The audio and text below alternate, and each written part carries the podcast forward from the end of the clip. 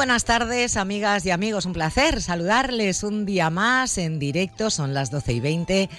Ahora desde los estudios de Onda Cero en Elche, para todos aquellos de ustedes que nos están escuchando, bien sea desde el 102.0 o en Internet o en nuestra aplicación Onda Cero, en cualquiera de las localidades de las tres comarcas del Vinalopó. Y hoy tenemos un programa pues eh, muy viajero y con un menú muy variado. Vamos a empezar en Elche para saber en qué, en qué punto están infraestructuras eh, como el Centro Social de San Antón o la regeneración del barrio de Porfirio Pascual o la construcción del pabellón inclusivo. Proyectos importantes para este 2024 que verán la luz? Bueno, pues eh, nos lo va a contar el concejal eh, y segundo teniente de alcalde del Ayuntamiento de Elche, José Claudio Guilaber. Después nos vamos a trasladar hasta el campus de Elche de la Universidad Miguel Hernández para hablar de uno de los temas que más se empieza a preocuparnos a todos, la salud mental de los niños, niñas y preadolescentes. Los casos de alteraciones de su salud mental están aumentando de forma exponencial en estos últimos años. Vamos a hablar con una experta como es la catedrática Mireya Orgiles. Nos vamos a trasladar hasta Aspe, en nuestra sección Arte con M de Mujer, Tesoros del Vinalopó, para conocer y visitar la iglesia de Nuestra Señora del Socorro, una de las mayores joyas del barroco valenciano de todo el Mediterráneo. Y hablaremos de actualidad del mundo del motor con nuestro experto Rafa Rodríguez en nuestra sección sobre ruedas. Con las noticias del deporte y las de carácter general completaremos la próxima hora y media de radio que les invitamos a compartir. Muchísimas gracias por estar ahí. Ya saben que es un auténtico placer acompañarles y que estamos en directo 12 y 22 minutos, la hora más bonita del día. Unos consejos y arrancamos. Snacks, latas, juguetes, accesorios, antiparasitarios, más de 250 productos gratis para tu mascota. En Madagascar Mascotas, solo con tu ficha de cliente, acumula puntos y llévate productos esenciales para tu mascota, completamente gratis. Ven a nuestras ocho tiendas e infórmate. Madagascar Mascotas, el mejor servicio para ti, el mayor surtido para tu mascota. Hola amigo, ¿cómo vas? Pues liado con la venta de la casa de mis padres. No nos aclaramos en la familia ni para ponerle en precio. Pues nosotros nos pusimos en manos de Inmurbana. Son tasadores APIs oficiales para juzgados, hacienda y organismos oficiales. Nos dieron un precio y se encargaron de todo. Solo tuvimos que ir a la notaría a cobrar. ¿Y cómo encuentro a Inmurbana? Están en Elche, en calle Reina Victoria 95, en Alenda frente tienda y en Bonalba en la zona comercial. O te metes en la web inmourbana.com y envías un mensaje. Inmourbana, valoramos y vendemos tu vivienda. Más de uno. Onda Cero Elche, Comarcas del Vinalopó. Maite Vilaseca.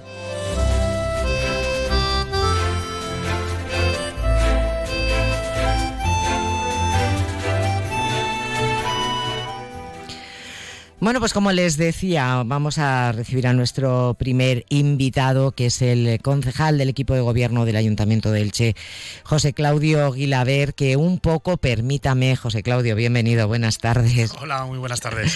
Es usted un poco el hombre orquesta, porque claro, la transversalidad eh, de, de los gobiernos en nuestras ciudades hace que al final todo ese concepto de vía pública pues termine, eh, claro, cogiéndolo casi todo, ¿no? Porque claro, limpieza tiene que ver con vía pública, tráfico tiene que ver con vía pública, eh, las adecuaciones, las renovaciones, eh, todo tiene que ver con, con vía pública y, tiene usted una, una, responsabilidad importante entre manos. No sé cómo, cómo lo ve, cómo lo lleva estos primeros compases, primeros meses de gobierno. Pues muy bien, al final es una es mucha responsabilidad, pero también es algo muy muy muy bonito para una persona ¿no? que quiere Elche y que ha estado tanto tiempo al lado de, Pablo, ¿no?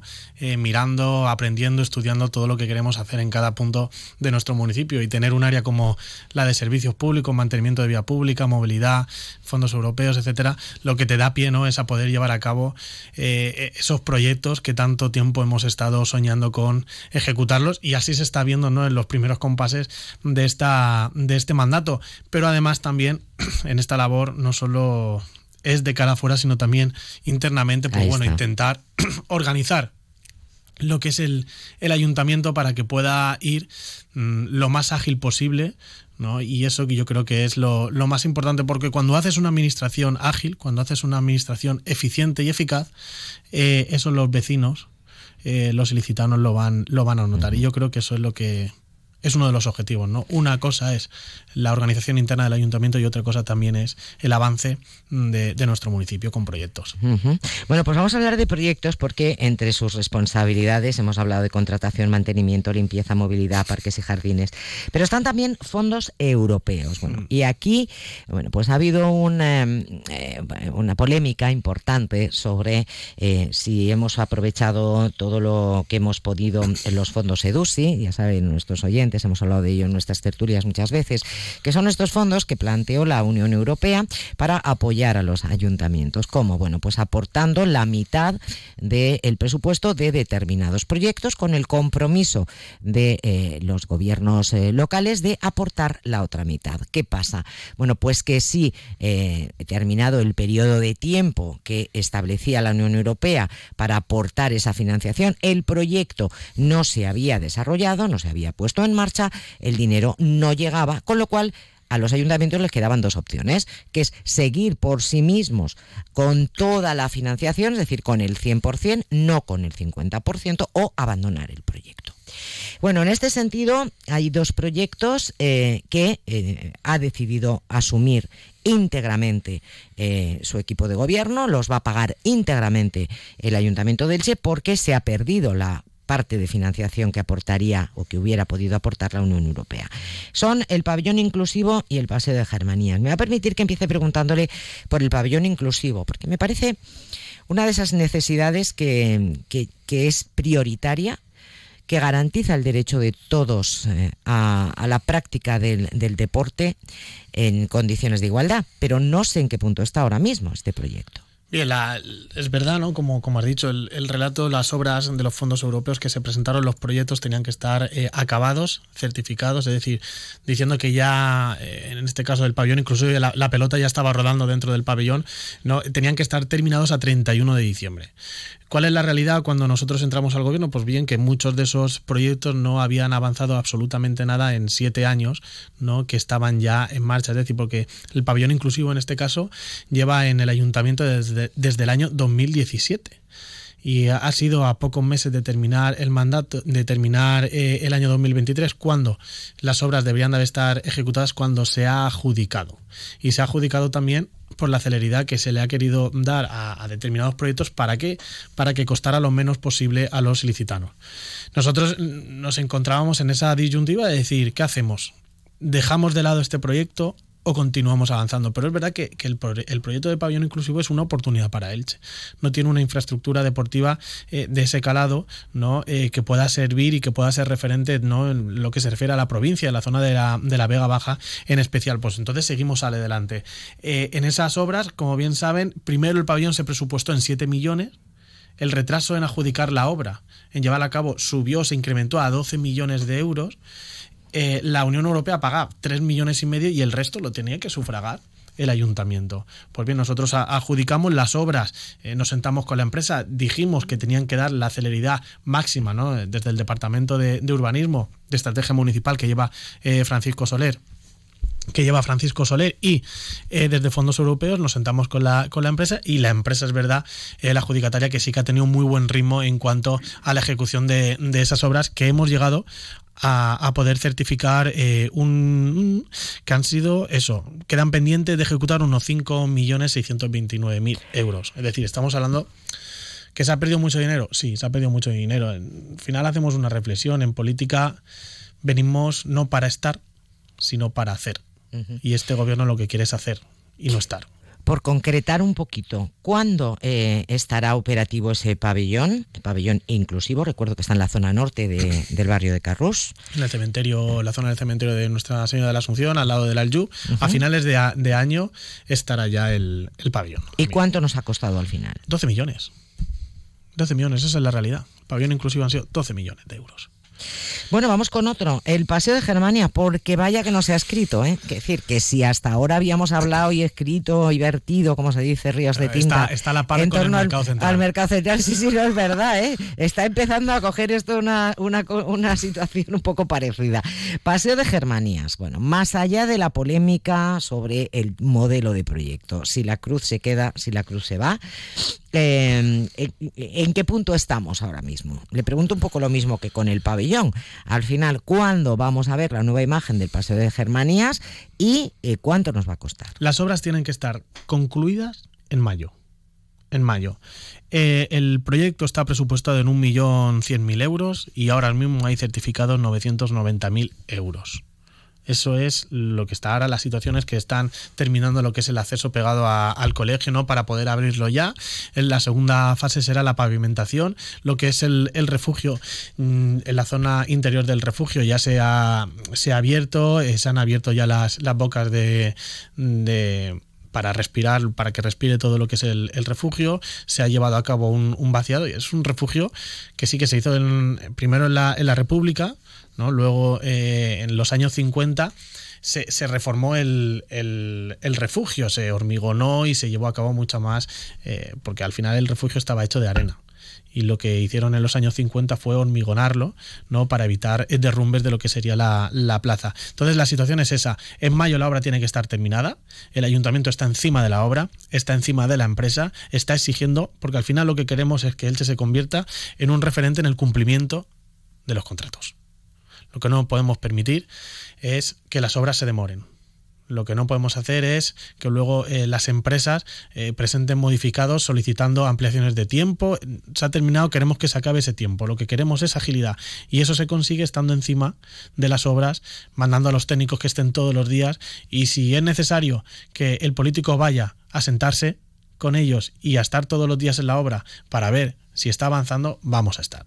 Entonces, en ese punto está ahora mismo eh, Paseo Germanías en mayo, las obras tienen que estar terminadas, están terminando lo que es el acceso pegado al, al, colegio y luego van a empezar ya a lo que es la colocación de la pavimentación. Ya se han plantado los árboles que van a estar en, en la zona de, del Paseo de Germanías, se han plantado eh, plátanos, eh, se han hecho ya los caminales, el siguiente paso también van a hacer, va a ser colocar los chapones, que es lo que va a permitir empezar a colocar ya la pavimentación, es decir, el pavimento que va, que va a estar en, en el en esa plaza. Uh -huh. Y eh, la cruz se queda. La cruz se queda. Era un compromiso electoral. Es una cruz.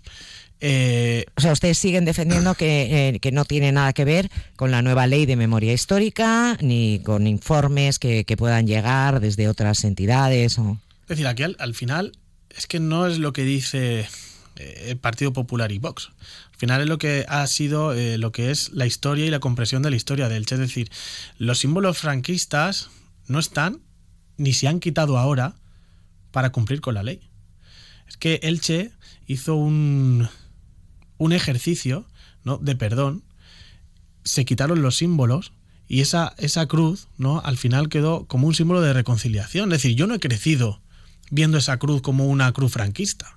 Yo cuando tenía 10 años yo pasaba y yo no veía nada por allí. No vi el altar. No, es decir, al final esa cruz se ha reconvertido eh, en un símbolo de, reconciliación y, y, de recuerdo al final de una de las etapas más tristes de la historia de España, en las que hermanos y primos fallecieron. Y ya está con independencia de su ideología política. Aquí lo que no tenemos que hacer es entrar ya otra vez en el revanchismo, porque si todos los alcaldes socialistas la han conservado y la han protegido, no tenemos que venir nosotros ahora a quitar algo que fue eh, o que ha sido eh, un elemento de unión en una plaza de convivencia. Bueno, pues van avanzando estas dos obras, eh, Paseo Gervanías Nueva Imagen, Pabellón Inclusivo para finales de año, y le acusa a usted la oposición de que mucho prometer para el barrio de Carrús y poco cumplir. Y bueno, vamos a centrarlo en un punto muy concreto, que es la zona del barrio de Porfirio Pascual, lo que se conoce como la fachada este del barrio de Carrús, donde hay un proyecto importante de regeneración.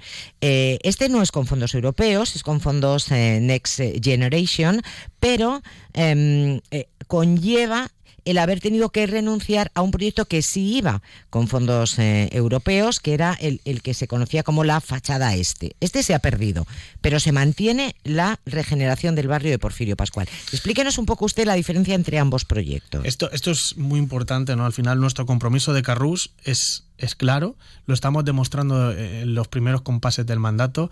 Hemos empezado la licitación del proyecto de Highton, vamos a reformar la calle José García Fernández, que ya tenemos el proyecto encima de la mesa y que los próximos días lo anunciaremos pero es que además, con el barrio de Porfirio Pascual, nuestro compromiso es claro. ¿Y cómo se materializa en ese compromiso?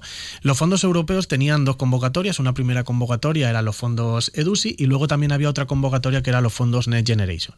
En los fondos EDUSI había un proyecto que era, eh, bueno, la fachada este de, de, Carrús, que suponía la creación de una pasarela voladiza eh, que iba entre las viviendas del barrio de Porfirio Pascual, una, una obra en la que salieron las asociaciones de vecinos quejándose porque no querían una pasarela que estuviera eh, a mano ¿no? de sus ventanas. No lo querían.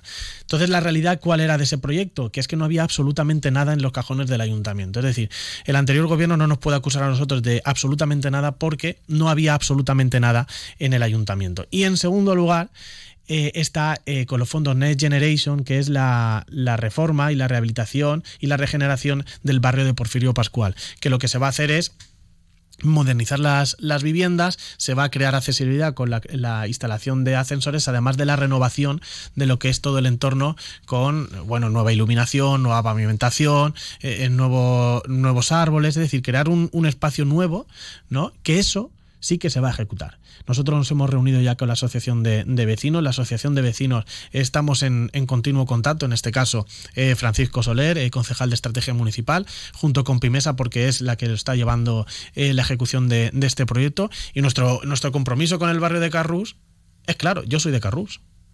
Yo soy de Carrús. Nadie me tiene que decir a mí qué es lo que necesita Carrús, que es el barrio en el que he estado viviendo 28 años de mi vida. Nadie. Entonces, que vengan eh, un equipo de gobierno anterior que ha estado ocho años y que ha sido incapaz de poner en marcha eh, Highton, que ha sido incapaz de llevar a cabo el proyecto con los EDUSI, con los EDUSI para el barrio de Porfirio Pascual, que no había avanzado el Next Generation con la regeneración del barrio de Porfirio Pascual, que venga ahora a decirnos a nosotros no sabemos qué, pues hombre, se podrían dedicar a, otra cosa, ¿no? que no a, decirnos que no tenemos un compromiso claro con el barrio de Carrús. Bueno, y otro aspecto, el centro social del barrio de San Antón, eh, que ya han empezado las obras, ¿esto cómo va? Sí, la verdad que está, está en fase bastante... ¿Esto qué nos cuesta? Porque esto va con fondos europeos, con una aportación municipal. Falta por ejecutar 1.350.000 euros. Eh, ya han levantado la, la planta, ya está levantada la estructura, va a muy buen ritmo eh, esta, esta, semana, ¿no? Que estuvimos en las paellas en honor a, San Antonio y este fin de semana van a ser la, a San Antón, que este fin de semana van a ser las fiestas. Estuvimos por ahí, lo estuvimos viendo y la verdad que estamos contentos porque están, eh, se adjudicaron las obras después del, verano y ha ido a muy, muy, muy buen ritmo. Entonces estamos eh, contentos. ¿Cuándo lo veremos? Terminado eso, en un par de meses. Al final estamos hablando de que estas obras van a estar sobre mayo, junio. rápido, ¿no? Sí, sí es que las obras van bastante, bastante rápido, van muy ágiles. Bueno, y hablando de agilidad y de rapidez, pues esto nos lleva, de pronto he hecho yo aquí una asociación de ideas con el tema del tráfico. Y también esta semana pues ha habido bastante polémica después de que ustedes anunciaran que descartaban eh, la imposición de sanciones, es decir, de multas en la zona de bajas emisiones. Que en principio esto Claro, choca un poco porque uno dice, vamos a ver, si eh, cuando se establecen las zonas de bajas emisiones es para que no haya, haya el menor tráfico posible, para que no se aparque en doble fila, para que no se conduzca a mucha velocidad, pero claro, si no se sanciona, eh, al final cómo se va a respetar esto de las zonas de bajas emisiones. Así que tienes un minuto y medio para explicárnoslo porque vamos justitos de pues, tiempo. Al final esto es muy claro. Si la gente va a aparcar en doble fila y si la gente va a seguir, va a conducir a alta velocidad, se le va a multar porque está incumpliendo la normativa de, tráfico y la ordenanza municipal. Otra cosa es la zona de bajas emisiones. La zona de bajas emisiones es impedir que personas que no tienen la capacidad económica para comprarse un vehículo eco o de bajas emisiones puedan circular libremente por nuestro municipio. Es decir, tenemos que estaríamos haciendo licitanos de primera y licitanos de segunda, según su capacidad económica, y limitando la libertad de movimiento según la capacidad económica de una persona. Aquí lo que tenemos, y nos ajustamos nosotros a los datos, y es que los datos eh, que aparecen en el proyecto de la zona de bajas emisiones dicen que Elche cumple con la normativa tanto estatal como europea. En el momento que Elche no cumpla con la normativa estatal y europea en calidad de aire y acústica, seremos los primeros que tomaremos, eh, nos sentaremos y tomaremos las acciones que sean oportunas. Pero a, día de hoy, a día de hoy Elche cumple con toda la normativa europea y estatal en calidad de aire. Por tanto, es necesario eh, restringir, sancionar, limitar la libertad de movimiento de las personas. No, ¿por qué? Porque Elche cumple. Es que Elche no es Madrid, Elche no es Barcelona y Elche no es Tokio. Es que estamos hablando de que Elche, por suerte, por suerte, la calidad de aire es buena o muy buena. Y eso es lo que dicen los datos, tanto a nivel europeo como a nivel eh, estatal. Entonces, querer cogernos, querer cogernos y querer compararnos con ciudades como Barcelona cuando no tenemos el nivel de tráfico que Barcelona, pues hombre, no es coherente. Esto quiere decir entonces que la zona de bajas emisiones va a quedar limitada a las calles peatonales, a las que ya son peatonales en el casco histórico. Sí, claro, es que al final es que es eso. Y nosotros ya tenemos implantado una zona de bajas emisiones. ¿Cuál? El, centro histórico. ¿Por qué? Porque ya está peatonalizado. Pero es que en el resto de calles tampoco hay datos que evidencien que estamos superando los parámetros establecidos por la normativa española y europea. Es que estamos cumpliendo. ¿Por qué tenemos que limitar el acceso de movimiento a personas que no tienen recursos para comprarse un vehículo eco? ¿Me lo puede explicar alguien? Es que también tenemos que reflexionar sobre esto. Porque si yo ahora mismo no tengo un vehículo, porque no me puedo comprar un vehículo eco, yo cuando voy a una ciudad como puede ser Barcelona, no tengo acceso, no puedo permitirme el lujo de entrar al centro de la ciudad. Bueno, pues eh, vamos, a, vamos a seguir, estoy segura de todas maneras, oyendo hablar mucho de, este tema, pero sobre todo vamos a estar muy pendientes de la evolución de esas obras, con plazos bastante, bastante cortos, que veremos eh, pues eso muy prontito, como el Centro Social de, de San Antón, la obra en Paseo de Germanías o ese pabellón inclusivo que tenemos muchas ganas de que sea una realidad. Nos lo ha contado todo eh, José Claudio Guilaber, eh, segundo teniente alcalde del Ayuntamiento de Elche. Un placer tenerle aquí y muchísimas gracias. El placer es mío siempre. Muchísimas gracias.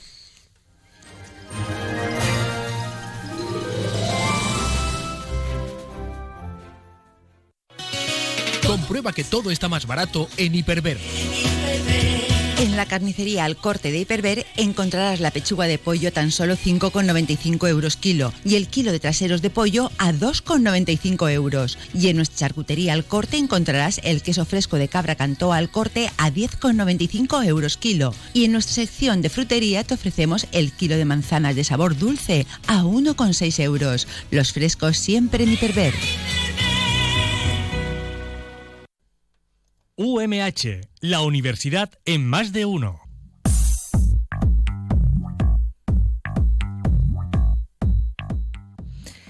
Una semana más les invito a que me acompañen hasta la Universidad Miguel Hernández de Elche en busca de actualidad en torno a esta institución académica que, por cierto, está teniendo una semana realmente intensa.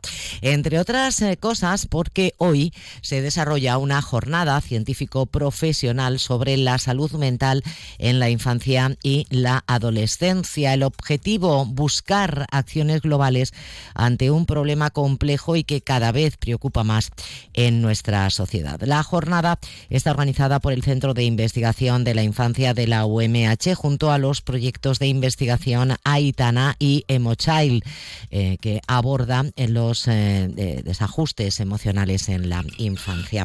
Permítanme que salude para tener más detalles de lo que se está hablando este día de hoy en torno a esta jornada con Mireya Orgiles, que es catedrática de Psicología e investigadora principal del proyecto Aitana. Mireya, bienvenida, buenas tardes. Hola, muchas gracias, encantada de estar con vosotros. Realmente eh, estamos notando desde hace, eh, diría que quizá las últimas dos décadas, un aumento de problemas de salud mental en nuestros niños eh, preadolescentes y adolescentes. Y, no sé si estamos dando o están dando ustedes, científicos, psicólogos, profesionales de la educación, con la clave de, de, dónde, dónde está el origen de este aumento de los problemas de salud mental en nuestros hijos e hijas? Bueno, pues eso es precisamente lo que vamos a debatir en las jornadas de hoy. Sí que sabemos que la pandemia ha sido un catalizador, ha hecho que muchos problemas afloren, pero no solamente es eso, ¿no? Hemos vivido también ahora mismo una serie de cambios en nuestra sociedad. Eh, pues esta generación de adolescentes, preadolescentes que tenemos ahora, está claro que sufren más, eh, pero es que también la sociedad ha cambiado mucho y es verdad que los padres eh, pues no están no estamos preparados ¿no? Para, para hacer frente a todo ese tipo de, de cambios eh, y realmente este problema eh, ha aumentado todos esos problemas eh, psicológicos debido sobre todo a muchas causas, ¿no? Entre ellas, pues sobre todo yo destacaría dos. Una es la sobreprotección y cómo se está educando hoy en día a, los, a los niños y adolescentes. Y lo que estamos haciendo en este caso, cuando protegemos en exceso a los hijos y les facilitamos todo tanto, es que ellos tengan luego una baja tolerancia a la frustración. Es decir, que luego ante cualquier problema que tengan, por pequeño que sea, no sepan reaccionar ante no tengan recursos de afrontamiento y enseguida se frustren, ¿no? Y, la otra, desde luego, pues son las, eh, las redes sociales y el acceso a, a Internet, ¿no? Que eso es algo que también está influyendo negativamente. Eh, ¿Qué podemos o qué herramientas tienen los padres? Eh, primero para, para detectar eh, que su hijo o su hija puede estar entrando en un problema de salud mental y después para abordarlo. Bueno, pues en primer lugar cualquier cambio que se, que se note en un hijo una irritabilidad extrema, eh, una apatía grande, eh, un niño que no quiera relacionarse con los demás, pues ahí lo que tendríamos que hacer como padres es llevar a cabo un seguimiento, ir viendo a ver qué pasa, ver si el problema pues eh, se agudiza o, cuál es ese desarrollo del, problema. algo que también pues facilita mucho es tener una comunicación pues que sea sincera, clara con, con, el hijo, con el adolescente, preguntarle pues cómo estás, necesitas ayuda, si en algún momento pues necesitas hablar con alguien aquí estoy y en el caso de que pues el padre ya note algún tipo de, síntomas que realmente vea que son muy significativos, pues lo ideal sería comunicarlo bien al colegio para ver si allí también están notando ese cambio y en todo caso pues ya después buscar ayuda de un profesional. Mireya Orgiles, catedrática de Psicología, investigadora principal del proyecto Aitana, muchas gracias, ya nos irán ustedes informando. Muchas gracias a vosotros siempre. Aquí nos quedamos con más noticias de la actualidad universitaria.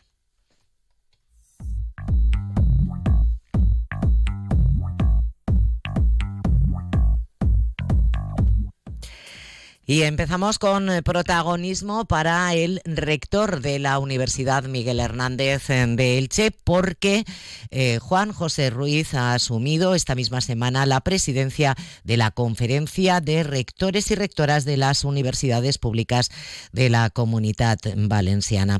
El acto de relevo se desarrolló en el edificio Bernia del campus de Altea de la UMH, con asistencia de los cinco rectores y rectoras de las universidades universidades públicas de nuestra comunidad. Juan José Ruiz toma el relevo del rector de la Universidad Politécnica de Valencia, José Capilla, y lo hace en un momento importante en el que nuestras universidades, bueno, pues están pendientes de asuntos tan importantes eh, como eh, que el Gobierno central y la Generalitat incrementen el presupuesto de las ayudas al estudio y a las bolsas para las becas o eh, a la implantación de una nueva ley. En este sentido, el rector Juan José Ruiz aludía a otros objetivos que él destacaba como fundamentales en este nuevo periodo en el que estará al frente de las universidades públicas de nuestra comunidad. Vamos a escucharlo. Nuestro objetivo principal es el plan plurianual de financiación, que ya lo tenemos eh, en teoría tenemos prometido que empezábamos las negociaciones a, partir de este mes ya. Tenemos aquí representantes de la Consellería, es un compromiso del presidente y, por supuesto, eh, nosotros tenemos que trabajar por el sistema público valenciano y espero hacerlo en la misma línea que mis predecesores, con ambición, pero también con responsabilidad. La Conferencia de Rectores y Rectoras de las Universidades eh, Públicas Valencianas se creó en 2003 y su objetivo es coordinar las políticas de actuación de las cinco instituciones universitarias.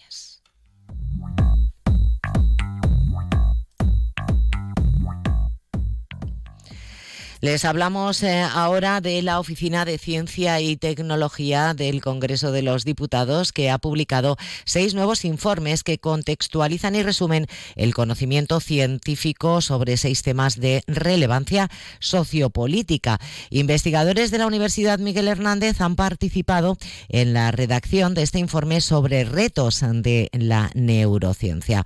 El aumento de la esperanza de vida conlleva una mayor prevalencia de condiciones neurológicas mentales y de salud en general y este es un desafío al que la comunidad científica se enfrenta con dos abordajes principales. Por un lado, entender en profundidad estas patologías y por otra el desarrollo de neurotecnologías para ofrecer una esperanza prometedora y abordar estos problemas de manera más efectiva.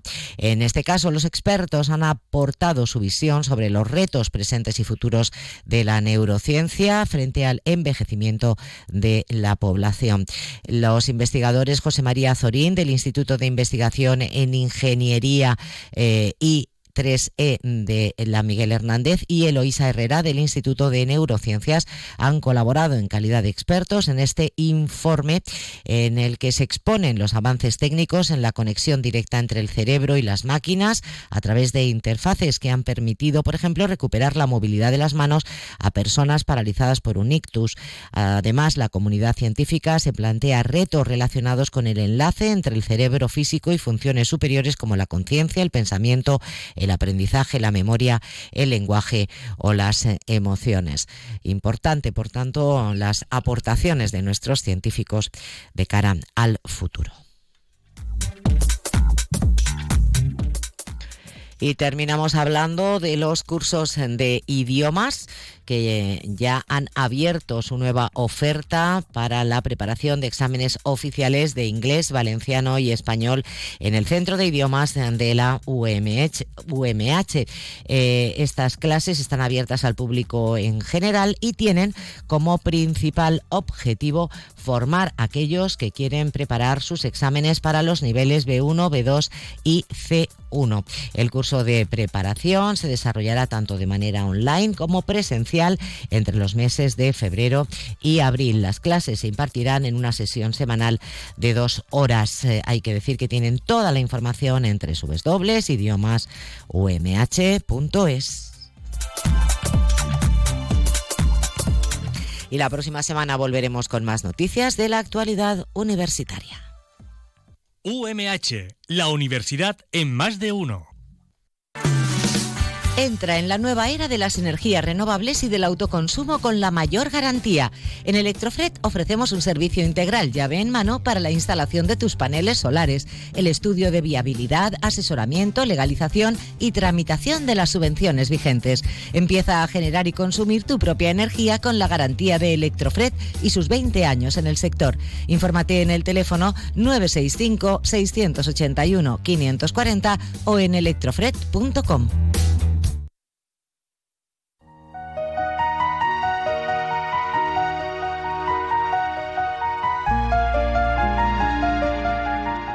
Vivimos en una tierra privilegiada, estamos rodeados de arte. Y en el programa ya saben eh, que nos hacemos eco de los grandes tesoros del patrimonio cultural y artístico del Vinalopó. En esta sección Arte con M de Mujer, eh, con una gran mujer y una gran artista como es Inés Sernaors, a quien ya saludamos, hoy nos vamos a ir hasta Aspe.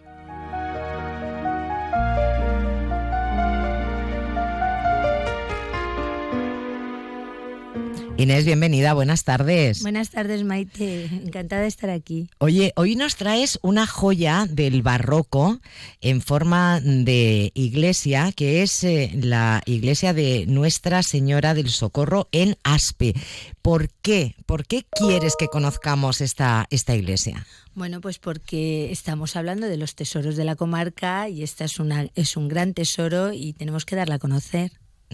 Háblanos de ella. ¿Qué características tienes? ¿Qué le, qué le hacen tan, tan importante? Bueno, le hacen importante muchas cosas y ahora lo vamos a entender por qué. Es, como tú bien has dicho, del estilo barroco valenciano-levantino. Es un edificio religioso que se levantó porque, bueno, pues además de un volumen inmenso por voluntad de unos marqueses que se llamaban Maqueda Arcos, que querían pues dar a conocer el poder que tenían en ese momento en Aspe. Y entonces, bueno, pues se empieza su construcción en 1650 y bueno, pues eh, a partir de, esta, de este momento se hace eh, la basílica durante varias fases. Estas fases son la primera en 1650, que luego intervinieron los arquitectos como son eh, Francesc Verde y Pepe Quesada, que también dicen que son los arquitectos de la Basílica de Santa María del Che, y entonces se hace esa base longitudinal y cruciforme que tiene la basílica. Y, termina cuando se hacen las capillas, que ahora te contaré cómo son cada una de ellos. Es una nave longitudinal con cuatro capillas, dos a ambos lados. Esa es la primera fase. La segunda fase es cuando eh, se construye la capilla de la comunión adosada a la nave principal y se levanta eh, sobre una mezquita árabe y la tercera fase, que ya es en 1757, recuerda que hemos dicho que empezó en 1650, en 1757 es cuando termina ya la cúpula y, el, y la torre del campanario. 100 años, eh, algo más de 100 años para, para completar la, la, construcción. Exactamente. En cuanto a tanto en el exterior como en el interior, ¿qué es lo que más destaca eh, de, esta, de esta iglesia? Pues esto de la nave longitudinal que te he dicho, quiere decir que cuando entramos eh, nos encontramos a es una nave completamente recta y al final se encuentra el altar mayor y entonces no hay ningún obstáculo que nos permita que no nos permita ver el altar. ¿eh? Y entonces vemos el altar mayor que, que bueno pues tiene un retablo que va hasta el techo de forma semicircular de madera donde está eh, en el centro la imagen de mitad del siglo XX de la patrona Nuestra Señora del Socorro y a ambos lados eh, tiene también una representación de San Pedro y de San Pablo. En la parte superior tenemos al Padre Eterno, el Gloria del Padre Eterno con los ángeles y una paloma que representa eh, el Espíritu Santo y luego a los ambos lados, que esto es típico del barroco valenciano y de, este estilo, eh, bueno, porque el retablo rococó, tenemos las capillas, dos a un lado y dos al, al otro, en el que se puede entrar con unos arcos de medio punto. Las capillas eh, están también mm, conectadas una con la otra de manera que cuando se celebra el rito eh, religioso pues no se puede pasar de una a otra sin ningún problema y eh, bueno la separación es mediante unos arcos. Luego tiene tres puertas de acceso la más importante, la principal, las portadas, está representada Nuestra Señora del Socorro en la otra está representada Santa Teresa de Jesús y en la otra San Juan de la Cruz. La cúpula es una bóveda de medio punto que tiene bovedillas pequeñas para dar luz y donde se representan también los cuatro evangelistas.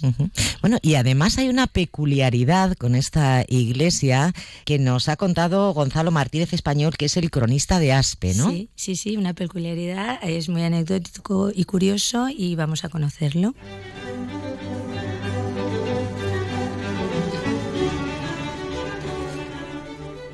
Como curiosidad, la iglesia se utilizó como cementerio hasta 1805, año en que se inauguró el Camposanto a las afueras del pueblo.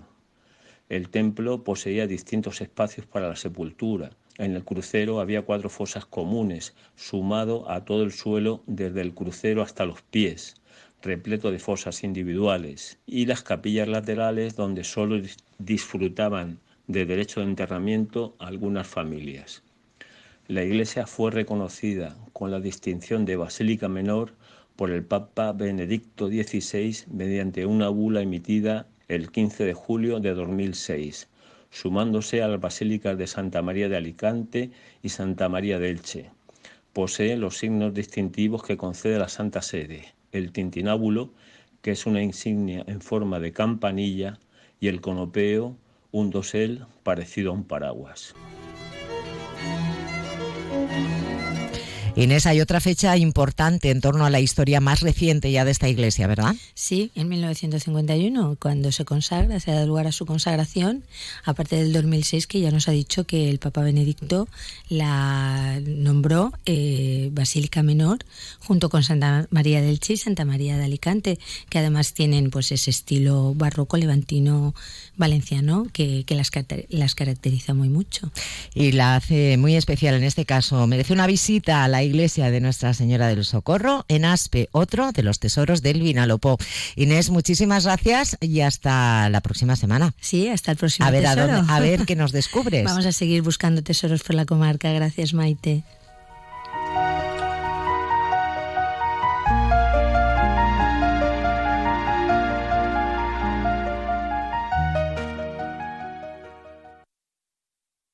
¿Sabes por qué no vendes tu casa? Porque el que quiere comprarla aún no se ha enterado que la vendes. En Inmobiliaria Medina, tu casa tendrá el mejor posicionamiento en los portales inmobiliarios más visitados. Todos te verán. Y ahora con la tarifa premium tendrás muchos menos gastos en la venta. Si quieres vender tu casa, no la escondas más. Haz que la vean en Inmobiliaria Medina. Y en inmomedina.com.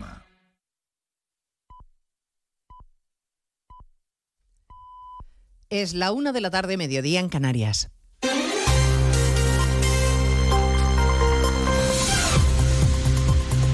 Noticias en Onda Cero. Buenas tardes, avanzamos a esta hora algunos de los asuntos de los que hablaremos con detalle a partir de las dos en Noticias Mediodía, empezando por ese nuevo informe en el que los letrados del Congreso expresan sus serias dudas sobre la constitucionalidad de la amnistía. Sostienen que podría requerir una reforma constitucional y consideran que puede ser contraria además al derecho europeo. Un informe demoledor que certifica, según el portavoz parlamentario del PP Miguel Tellado, la corrupción de Sánchez que ha intentado someter al Parlamento. Ya lo sabían, lo sabían desde el principio y por eso se afanó en colocar a una persona como letrado mayor del Congreso que tragara con lo intragable. El informe de los letrados de la Comisión de Justicia es el informe de la dignidad de los letrados de esta Cámara que se niegan al sometimiento al que Pedro Sánchez pretende eh, someter a todo el mundo y a todo un país.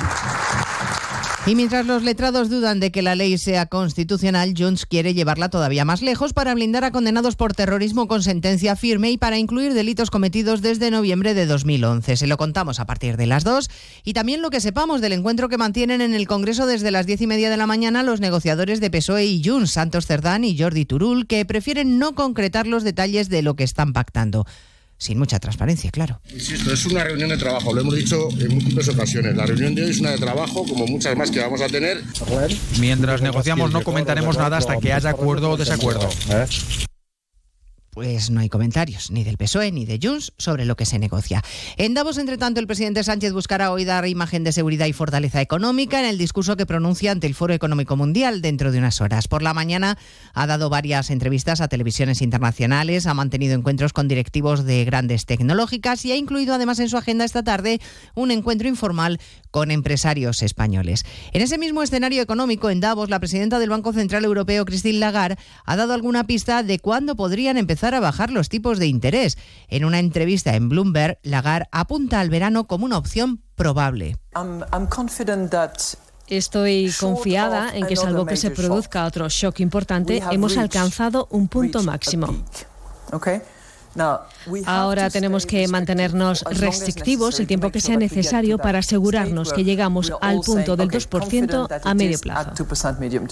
Les contaremos a partir de las 2 de la tarde las cifras récord de trasplantes en nuestro país, casi 6.000 al año. Seguimos siendo líderes mundiales y hablaremos también de la población cada vez más envejecida en el que hay 10 millones de jubilados aquí en España que hoy han recibido la Carta de la Seguridad Social que certifica la revalorización de sus pensiones. La nómina engorda y los nacimientos en los 11 primeros meses del año pasado no llegaron a 300.000.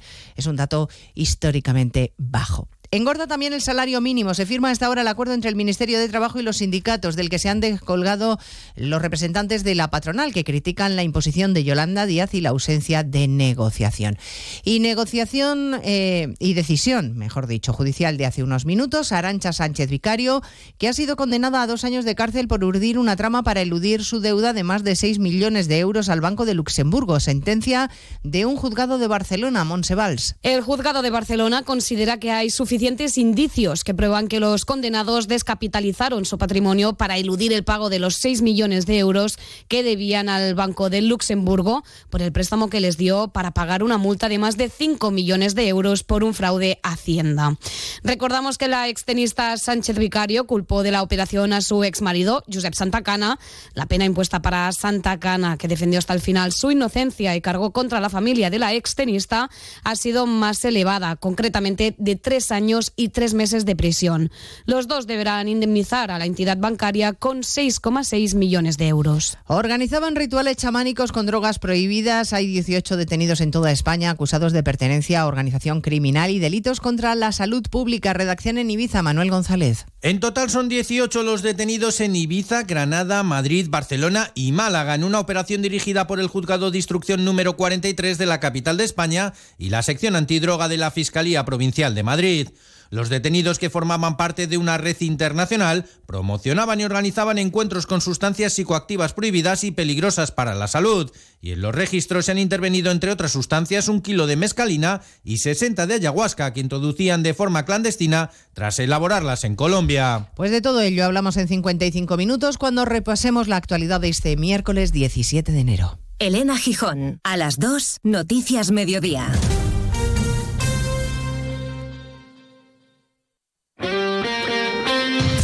Este miércoles vive la Copa del Rey en Radio Estadio.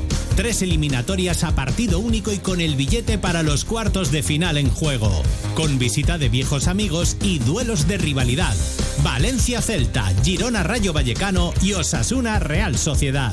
Este miércoles a las 8 de la tarde, en la web, en la app y en las emisoras de Onda Cero, vive la emoción de la Copa en Radio Estadio. Con Edu García. Te mereces esta radio. Onda Cero, tu radio.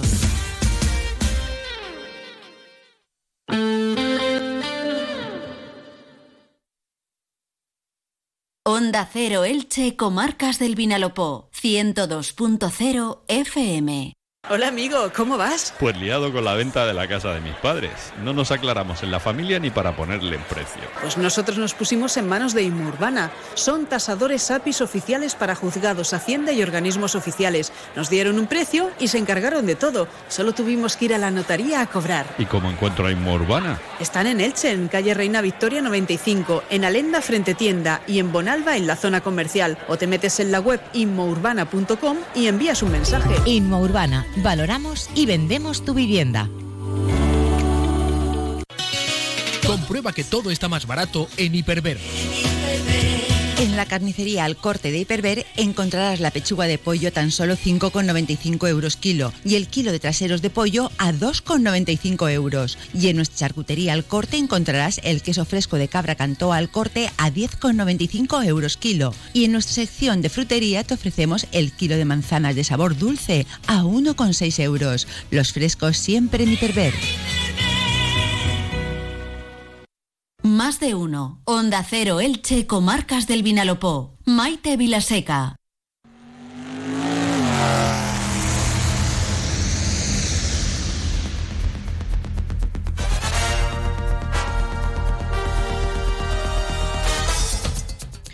Nos adentramos en la actualidad del mundo del motor y siempre contando con nuestro experto en estas lides, eh, que es Rafa Rodríguez.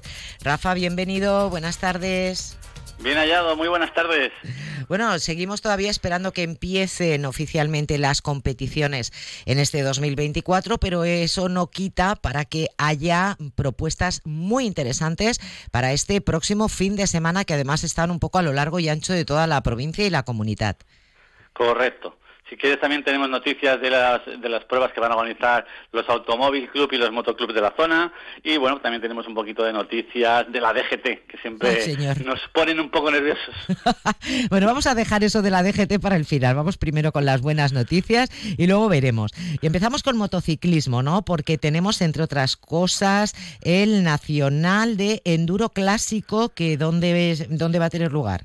Pues mira, concretamente lo que eh, la noticia que vamos a dar es que el club Motoclub de Alicante este, organizará en abril una prueba del Campeonato Nacional de TT Clásico y Enduro Infantil. El motoclub lo organizará el 7 de abril, como estamos diciendo, TT Clásico, que son enduro con motos clásicas para adultos, y el enduro infantil, puntuales para el Campeonato de España, que es todo un éxito decirlo, que te otorguen y poder organizar una prueba de esas. Será la segunda cita del certamen que arrancará en Tierras Gallegas el fin de semana del 9 y 10 de marzo y concluirá el 7 de noviembre en la localidad castellano-leonesa eh, de San Mateo. Y bueno, además va a ser la última prueba porque es puntuable doble. O sea que es todo felicidades al motoclub por conseguirlo. Pues enhorabuena y estaremos muy pendientes de esa prueba que tendrá lugar. Has dicho en abril, ¿verdad? Sí, el 7 de abril. Muy bien. Para lo que no creo que hay que esperar tanto es para una concentración de vehículos clásicos en Altea. Además, en Altea la Bella, una de las, de las localidades más bonitas que tenemos en la, en la provincia. ¿Qué va a pasar ahí? Además, como nosotros somos, o yo por lo menos, soy un amante de los vehículos clásicos, que siempre los reivindico de todos los vehículos, desde un tractor hasta una moto pasando por un coche, pues como bien dices, este próximo domingo, 21 de enero, organizado por el Club Altea Motor Classic, se organiza una nueva edición de la, ya es la décima primera de una de las reuniones más antiguas y más simpáticas de coches y motos del pasado siglo. La novena concentración de vehículos clásicos de Altea la Bella, como decías, este año. La veterana y considerada convocatoria de cantina se realizará en memoria de Federico Candela, pionero de los aficionados a los vehículos clásicos en Altea, y según informa el cartel convocado, pues el evento lo quieren dedicar a él. Si alguien todavía se quiere inscribir y quiere insistir con un vehículo clásico, bueno, pues tenemos el teléfono de Juan, que es el organizador, que es el 669 387 420. Así os podéis apuntar y llevar, bueno, vuestro vehículo clásico independientemente de las ruedas que tenga. Tan fácil como eh, directamente contactar con él. Correcto, le llamas y él te dará un huequito para que tú puedas llevar tu vehículo clásico a exponer y a disfrutar de un buen evento y un buen, y un buen, y un buen día de, afición por el vehículo clásico. Perfecto, vamos apuntándolo todo, ¿eh? Venga, y hablamos ahora de más automovilismo. Sí, ahora nos vamos también a las cuatro ruedas, en este caso el, también el trofeo de regularidad de la Comunidad Valenciana. Ya conocemos el calendario provisional. A fecha de hoy todavía pueden producirse algunos cambios, lógicamente, tanto en las citas como en las fechas. Eh, todo empieza en marzo con el Rally Iber de San Juan de Alacant, que está organizado por el Club de Alicante. En marzo el certamen también estará en Cheste, Valencia, bajo el control del circuito Ricardo Tormo. Y en mayo el certamen seguirá en tierras valencianas con motivo del Rally de Turren, con organización de la escudería Horta Classic. Perfecto. Bueno, ¿y ahora qué pasa con el Eco Rally de la Comunidad Valenciana? Pues nuevamente se va a hacer el próximo 16 de febrero, eh, arranca, eh, arrancará el Eco Rally de la Comunidad Valenciana, que este año celebra su décimo aniversario. Durante tres días los participantes del certamen nacional e, internacional, decirlo, recordar que son diferentes municipios de Castellón con el objetivo de ofrecer la mejor y la mayor, la mayor eh, completa fotográfica de la provincia y, igual que todas las ediciones anteriores, pues el Eco Rally tendrá su centro de operaciones en la Plaza de España de Castellón y se donde estará la ubicación, la infraestructura donde podrán recargar los vehículos eléctricos, por eso lo de eco, que además hay diferentes eh, tipos de, de, clasificaciones y de categorías, 100% eléctricos, híbridos y híbridos enchufables. Bueno, pues decir que están todos a tope, que van a pasar por Onda, por Oropesa, van a pasar por un montón de, van a hacer casi 500 kilómetros y bueno, pues las instituciones y todos los aficionados a los vehículos eléctricos, que cada vez somos más porque nos gusta mucho este tipo de conducción también, pues van a tener esta gran oportunidad para recorrer 35 municipios en tres días, casi nada. Bueno, sí, porque la verdad, ¿eh? entre eh, para llegar a Europesa hay una hay una tiraica.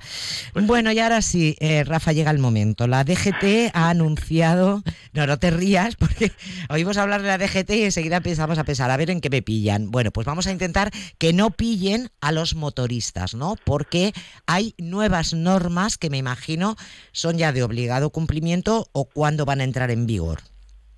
Son ya de obligado cumplimiento, han dicho que es el, en el 2024, normalmente siempre se hacen al 31 de junio, pero esta vez eh, a partir de ya se van a realizar. Sobre todo hay que decir, atención, curso obligatorio para los conductores con el carnet B, que es el de coche, con tres años de antigüedad que quieran conducir una moto de 125, deberán realizar un curso de conducción específico, el cual constará de una parte teórica y otra práctica, y será una duración de siete horas. Es importante destacar que esto solo afecta a los conductores que saquen el carnet B a partir de la entrada en vigor de la normativa. O sea, a partir de hoy, el que se saque el carnet B de coche y quiera llevar una moto 125, como pasaba hasta ahora, que simplemente era teniendo dos años de carnet de coche, ahora son tres años de carnet y además tendrás que hacer un curso. Por una parte, tampoco lo veo mal del todo. No sé tú cómo lo ves.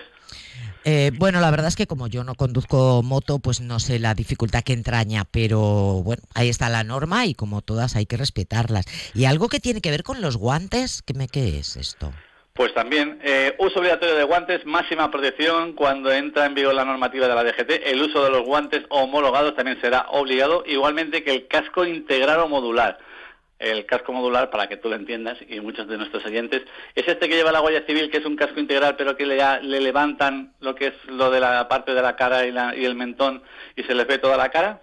Efectivamente, sí, sí, claro. Sí, sí. Pues esos son los modulares. Entonces, a partir del 2024, a partir de ahora ya, solo se permiten estos dos tipos de casco en las carreteras eh, interurbanas. Es decir, aquellos que cubren de forma completa la cabeza, ofreciendo una protección total, y los modulares que son más versátiles. Esta normativa solo afecta en autovías y en, carreteras nacionales, ¿vale? Hay que decir lo importante. Y la homologación que tienen que tener los cascos, si te vas a ir a comprar ahora el casco porque no tienes de este tipo, es el ECE 22 barra 06. Eso tiene que poner en el casco. Y si no, pues pueden haber sanciones de hasta 200 euros.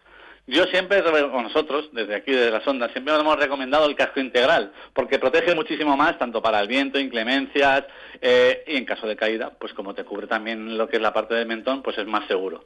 Decirte que la multa son 200 euros, un casco de entre 150 y 200 euros ya es un casco que se puede considerar que está bien, con lo cual yo creo que compensa bastante eh, comprarte un casco integral, primero por tu seguridad y luego para ahorrarte la multa. ¿Qué más tenemos? Pues los, hay nuevos cursos de recuperación de puntos. Para los que quieran o necesiten recuperar puntos, deberán realizar un curso actualizado, el cual incluirá un perfil específico para motoristas, para los que se programan cursos de seguridad y de eficiencia, que ya también ahora empiezan a meterse un poco para ser más eficientes aún, ya que las motos contaminan menos, hacen menos espacio y hacen que haya menos caravanas, pero aún así quieren que seamos también eficientes conduciendo nuestras motos. Oye, que antes de terminar, me queda a mí una duda con el tema este del casco, porque parece que no, pero es importante, ¿vale? En ciudad, estos cascos que se eh, llaman un poco quitamultas, em, que a veces incluso se llevan sin abrochar y en fin, estas cosas, hablo de cuando se está circulando por, por casco urbano, por ciudad. ¿Esto sigue, sigue valiendo o, o no? A ver, los que tú le llamas quitamultas son los que antiguamente le llamábamos calimeros, que eran aquellos que solo cubrían la parte superior de la cabeza, que lo llevaban unas pinzas, parecido a una gorrilla, pero duro. Estos ya están totalmente ilegales, estos no valen para nada, más que nada valen para ponerlos expuestos junto a tu moto clásica cuando vayas a las exposiciones como la de Altea. Y los otros que no llevan el mentón eh, cubierto, que son los cascos, normalmente ves muchos que son cascos jet que se llaman, que es un casco que cubre toda la cabeza, pero por delante de la cara va solamente un cristal. Es un cristal específico, es un plástico duro que no. Pero estos están para poder ir dentro de ciudad, o si no llevan cristal, pueden llevar visera o no llevar nada, pero estos están. Pero muy importante, súper importante, en todo tipo de casco, es que tienes que llevarlo abrochado y bien abrochado, porque si no, no surge efecto, pero además también te pueden multar. Es como, ah, sabes que en principio de obligar el, el cinturón de seguridad, algunos se lo ponían así por encima, medio por encima, sin engancharlo pues esto pasa lo mismo con la sujeción del casco. Hay que llevarlo bien atado. Bueno, pues bien atado y además, dependiendo de, por dónde vayamos a circular con nuestra moto, pues un tipo de casco nos sirve o no, aunque tú, me imagino, recomiendas ese el integral en todo caso, ¿no? Además tener uno y aunque sea se vaya a circular por una comarcal o incluso por ciudad. Incluso por ciudad, porque pueden saltar elementos de la carretera, eh, una caída en, en, ciudad, aunque sea lenta, bueno, pues te puedes golpear el mentón contra cualquier elemento de la carretera. Yo recomiendo el integral. Además, se va más calentito, todo se ha dicho, y si es un poquito bueno, pues eh, se ventila bien y no hay problema, ni en verano ni en invierno. Perfecto. Pues ya lo saben, ¿eh? atentos todos los eh, usuarios de moto, ¿eh? que a la hora de, circular hay que tener en cuenta estas nuevas normas que pone en marcha a partir de este año 2024 la DGT, que en el fondo pues vamos a pensar que siempre es para nuestra seguridad, aunque pues algunas de ellas no nos gusten demasiado y nos tengamos que acostumbrar. Correcto. Rafa, que muchísimas gracias, que tengas un feliz fin de semana y te esperamos como siempre aquí en el programa el próximo miércoles. Pues sí, igualmente. Hasta la semana que viene.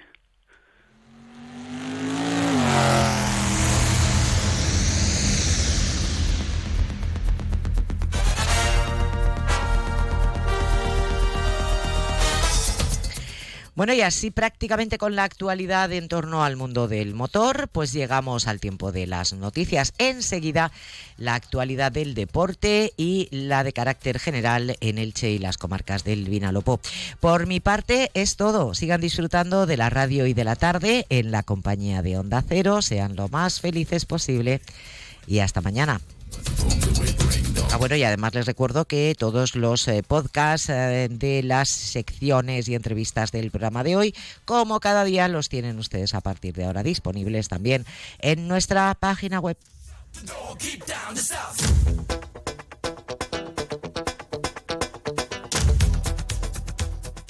Te invitamos al Open Day de la Devesa School, jueves 18 de enero. Conoce las aulas y vive el día a día de nuestro alumnado. Descubrirás una educación innovadora, internacional y diferente. Inscríbete ya en la Elche.es. Come and learn about our educational methods